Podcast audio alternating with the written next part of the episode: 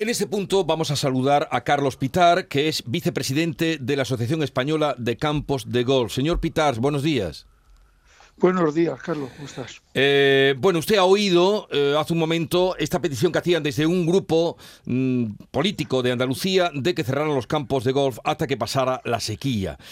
Eh, ¿Cómo se suministran los campos de golf 109 mm, ahí en Andalucía mm, si nos referimos a estos en concreto?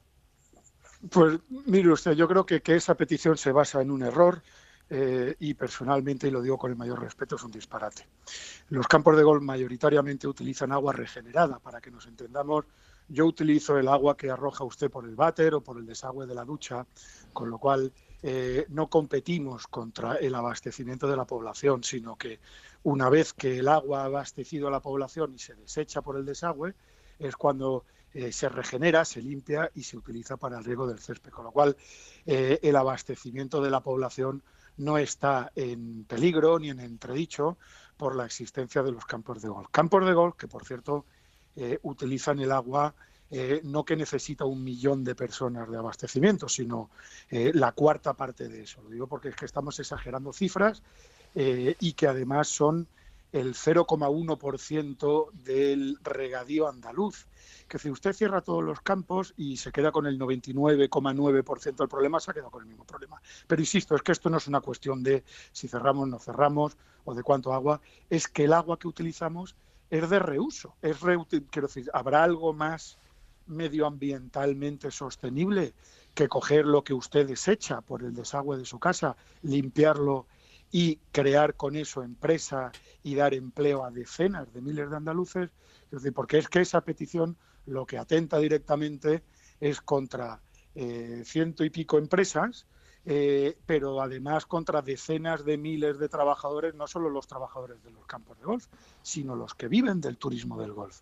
Todos los trabajadores de hoteles, restaurantes, taxistas, etcétera, comercios, eh, que viven también prestando un servicio a los turistas. Entonces, esto sería una propuesta que primero es un disparate porque se basa en un error, que es que nosotros competimos por el agua potable, los campos de gol no utilizamos agua potable, utilizamos agua regenerada.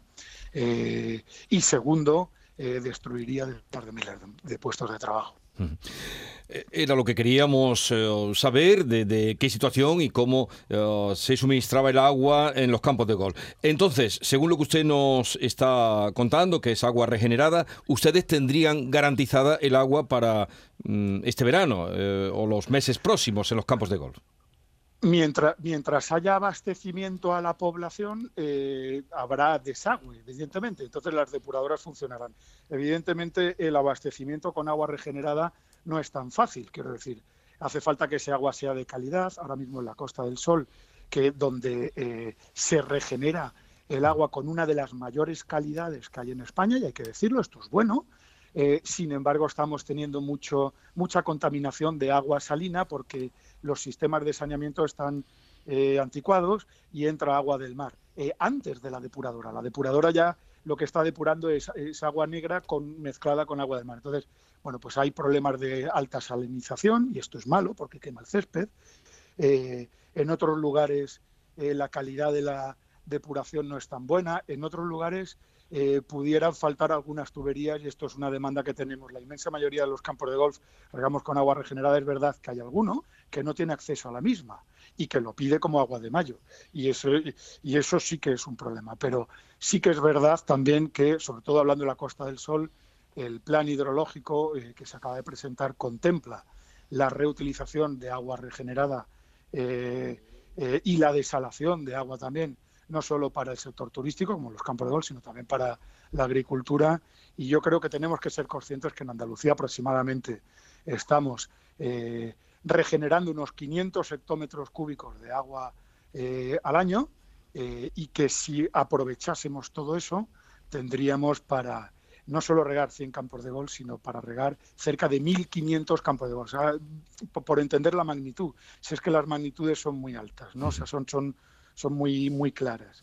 Al fin y al cabo, lo que la gente tiene que saber es que utilizamos un residuo del que hay excedente, lo convertimos en la materia prima para generar turismo y con eso empleo y riqueza. Carlos Pitar, eh, vicepresidente de la Asociación Española de Campos de Gol, gracias por estar con nosotros. Un saludo y buenos días. Muchísimas gracias a vosotros.